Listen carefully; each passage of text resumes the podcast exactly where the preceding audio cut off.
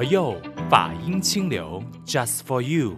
全新一期的佛佑，你好，我是碧芝。好，大家好，我是如行。那今天呢，我们要跟法师一起来学习一位，呃，你听他的名字，可能你会觉得有一点陌生。可是如果你有常常看经典的话，你对这个名字又觉得，哎，他常常会出现在我们每一本经典，大多数经典的封面上。嗯、那我们要聊的今天的这位法师就是鸠摩罗什。ಕುಮಾರ ಜೀವ 啊，为什么今天我们会特别聊这个大师呢？嗯，我们今天呢，如果不是因为有鸠摩罗什大师啊等这些祖师们呢，嗯、我看我们很多的经典我们都不明白哈。嗯，所以他的功德非常非常大。今天我们会聊鸠摩罗什大师呢，如果说以现代俗话来说呢，他就是我们的翻译员。对，他是一个很伟大的翻译家。嗯，对，没错没错。是，那当然，我觉得今天就如果你听到我们今天。这一期的节目的话，你接下来如果说看经典，你就要去特别留意说，哎，为什么我的经典会有中文的经典？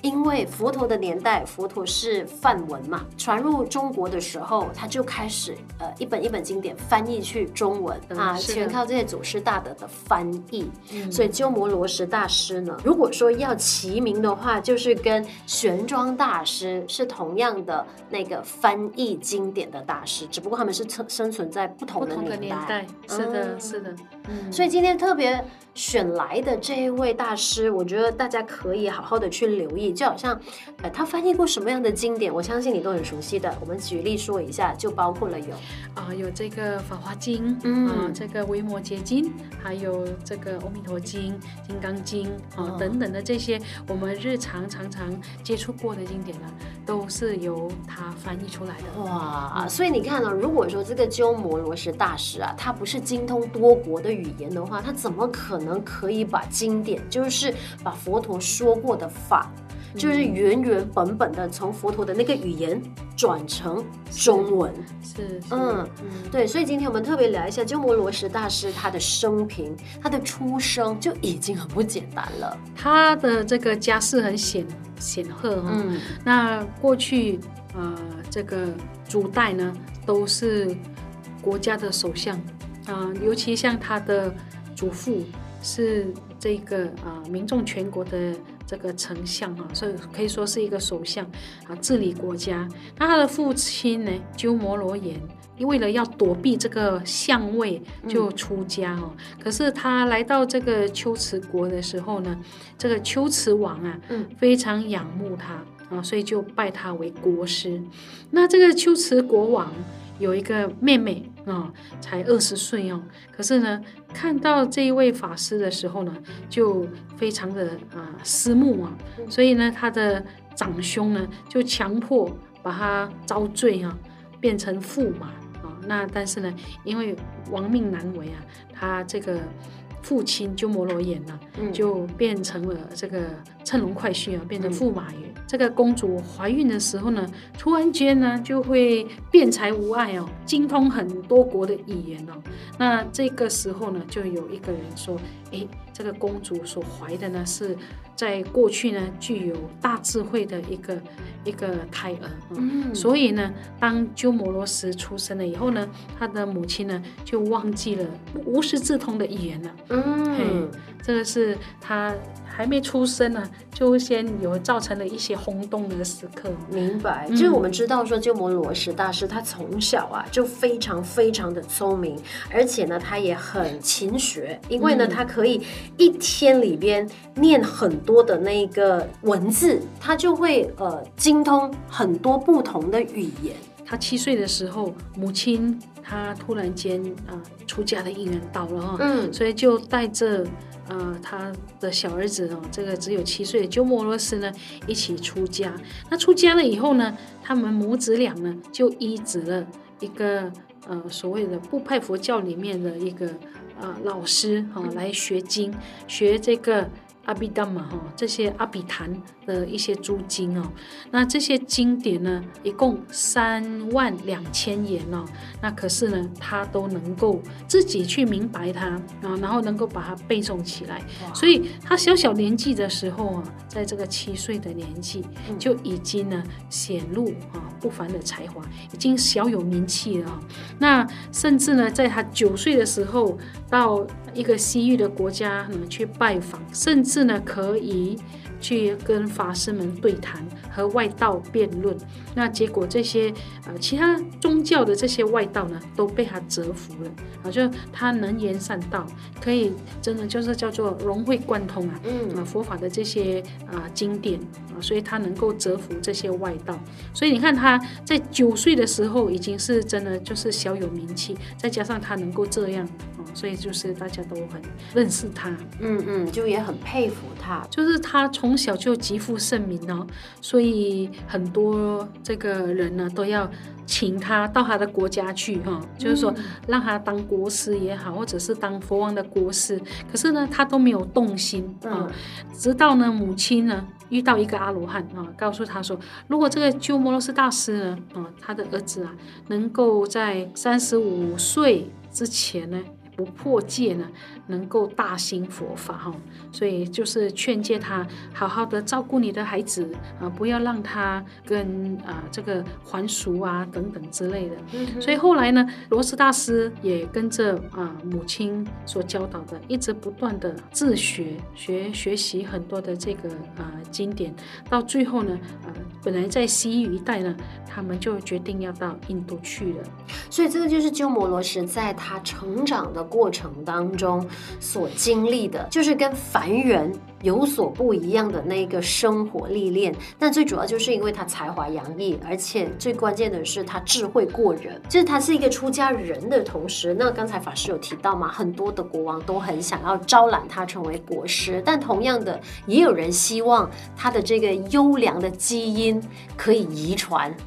给后代，所以就会想方设法呢，想要呃把他招为自己的女婿，嗯，对吗？但是他都很好，都没有没有这个动心。嗯，嗯，那后来呢，母亲呢劝他到呃这个中国去，他说啊、呃，可能母亲呢学习了一段时间呢，出家了一段时间。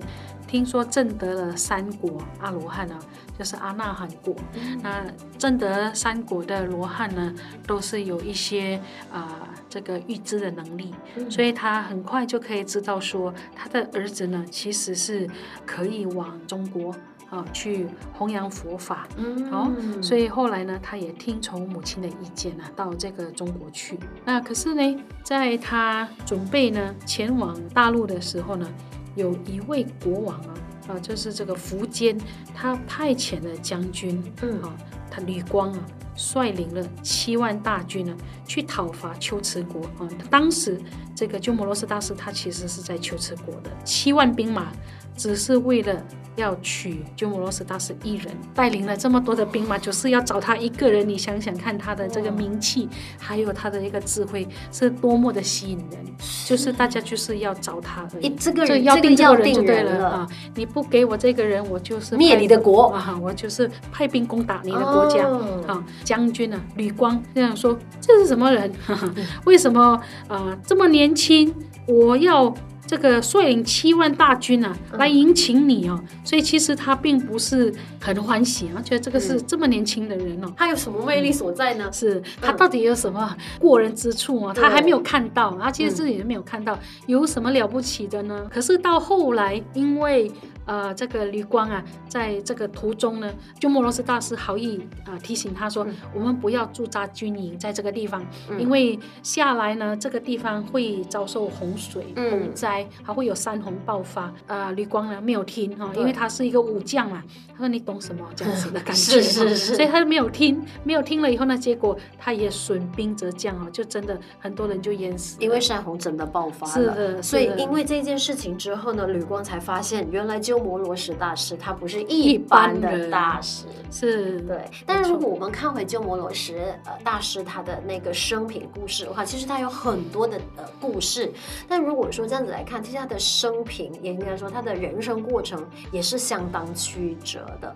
因为照理来讲，我们看到这些很厉害的人的时候，他理当应该有很多人器重他，或者是欣赏他。可是为什么他的呃生平，就是他的人生会那么的曲折呢？后来因为这个吕光败了，嗯，就是他以前的这个苻坚的儿子呢，还是啊把他抢过来的啊，跑到凉州，把凉州啊攻占了以后呢，就请周鸠摩罗什啊来到这个啊中国哈长安这个地方啊来到长安了。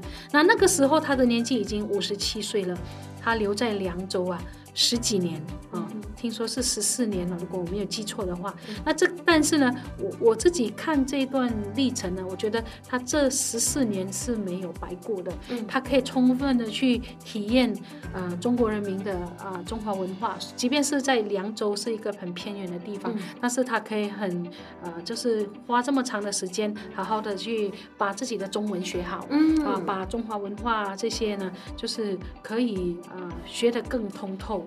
那所以后来呢，呃，五十七岁的时候呢，啊、呃，被引请入京。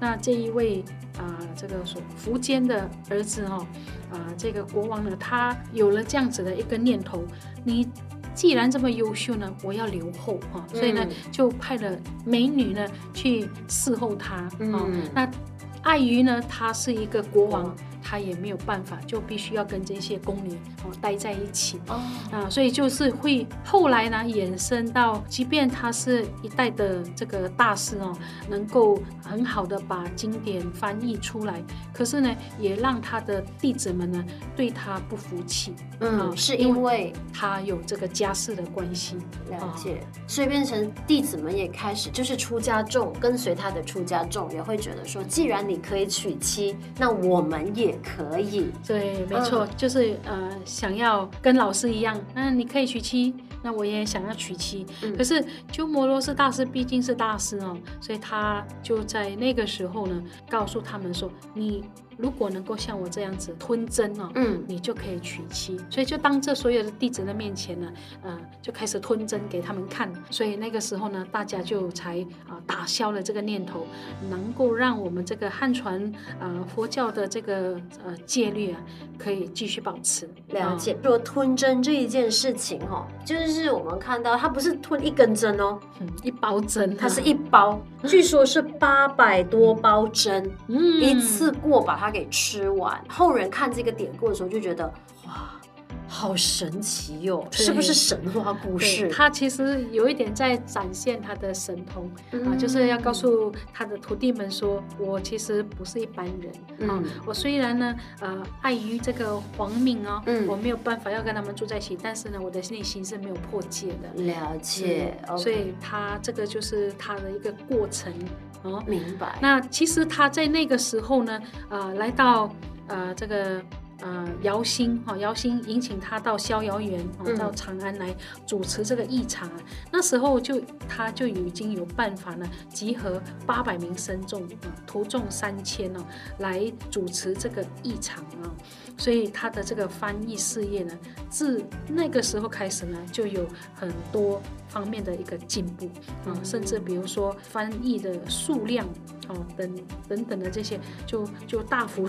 提升了哈，嗯，所以这个是有分工、有合作、非常有组织能力的一个高僧哦。了解，所以我们就会看后人，我们才有机会看到很多佛陀说的法，这些经典啦，就是有机会用中文来呈现。是，但是我们如果说以我们通俗现在来看翻译这一件事情，有时候别人说了中文，我们要翻成马来文或英文，我们都会觉得。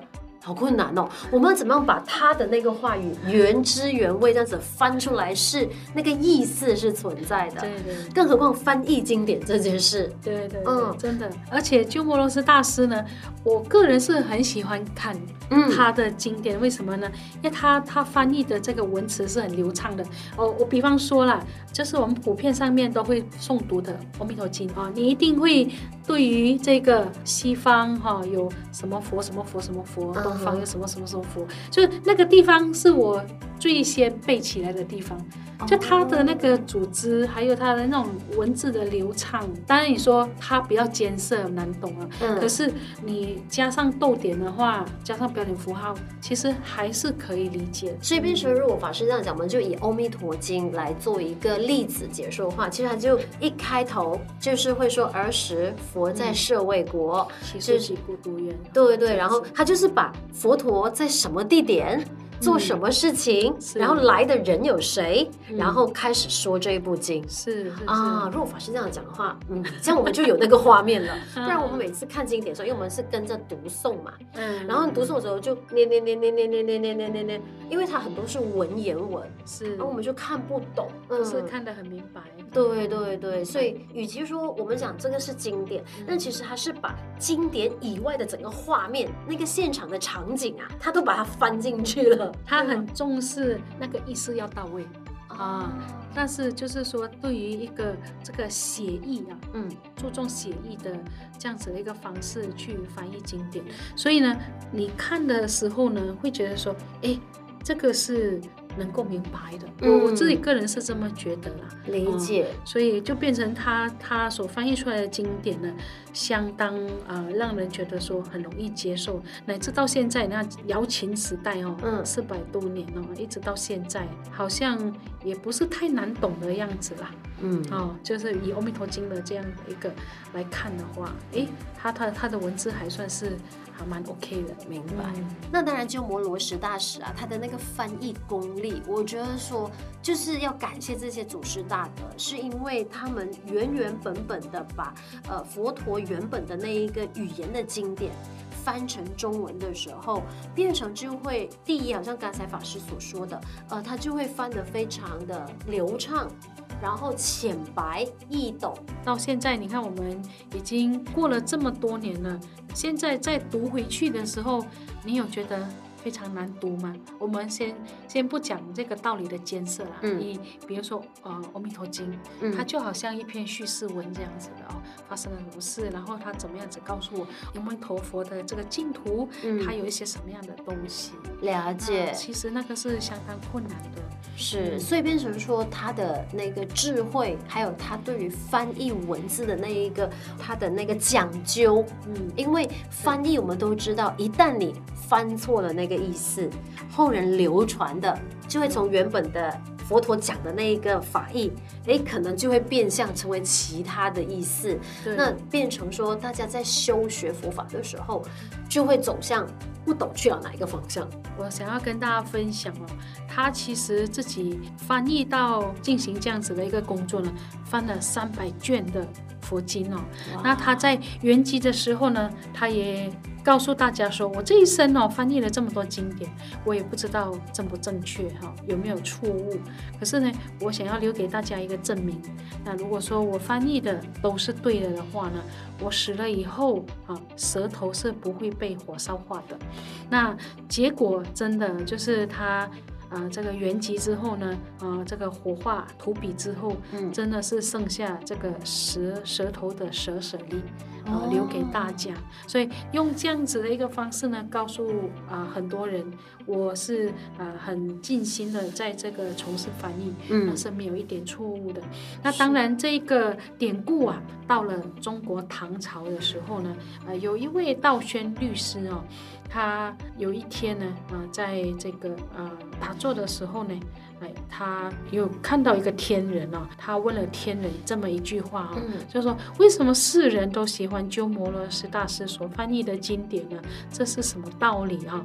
那这个天人就告诉道宣律师说，鸠摩罗什大师呢是过去七佛的译经师啊，所以过去七佛所说的经典都由他来翻译啊，因为他生生世世都在发愿。所有佛出世所讲的经典呢，我都要帮他们来做这个翻译，让所有的人都能够明白啊，他他们所讲的这个道理。啊，所以这个累生累劫以来呀，都在进行这样子的一个工作。所以我们说，为什么他从小就这么早会？其实这个跟他过去的累积是有关系的哦。所以变成祖师大德，就是从鸠摩罗什大师的这个故事，或者是说从他的生平。事迹这样子来看的话，其实每一位智者或者是大师，他们从小就会展露跟凡人不一样的那一个智慧的时候，我们其实就要开始懂得去去珍惜吗？去学习。嗯，对，没错。好的，那当然今天也非常谢谢如行法师带着我们一起去了解了这些经典。背后是有多少人付出的心力跟那个用心。那我们除了认识玄奘大师之外，鸠摩罗什大师也是大家不可以忽略的一个很重要的角色。是他，他真的是在啊、呃、经典翻译上面呢，是留下很多的贡献的一位法师。嗯，所以今天我们特别选来这首歌，就是感恩，那就是要谢谢这些历代的祖师大德，让佛教的经典。可以一直永流传。那当然，如果说你想要支持我们的佛佑 Podcast 的话，也欢迎你，呃，就是可以点击 Spotify 啊，或者是 Apple Podcast 啊，就是寻找佛佑 Podcast，你就可以听得到我们的节目啦。但如果说你想要供养的话呢，也欢迎你去到佛光山的任何道场，都可以尽一份心力。谢谢各位，那我们下期再见。我是节目主持人碧芝，我是如行，拜拜。静听。那是你连山河般传来的绝音，大地众生皆有灵性，都能开悟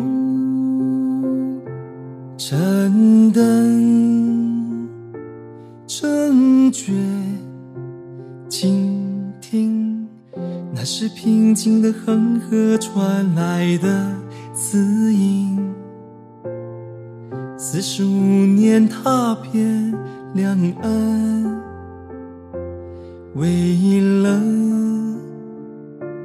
开启众生灵性，那是两千五百年以来的梵音，却音绵绵，慈音遍布无数众生，法喜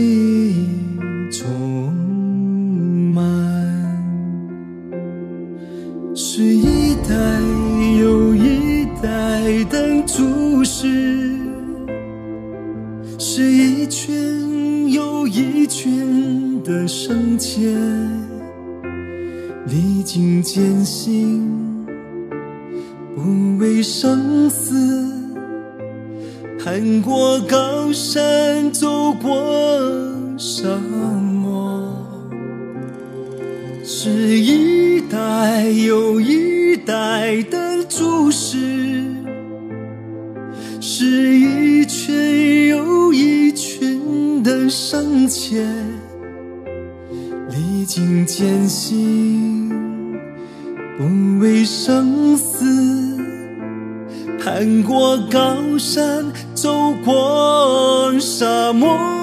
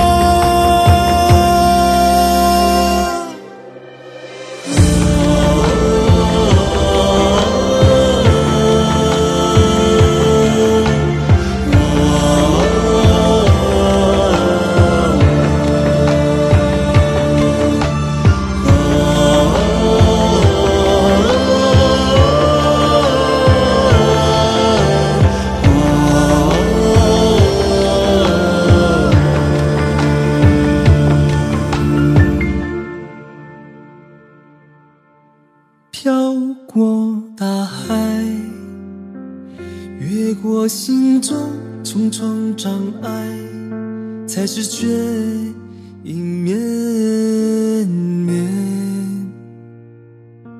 才把自。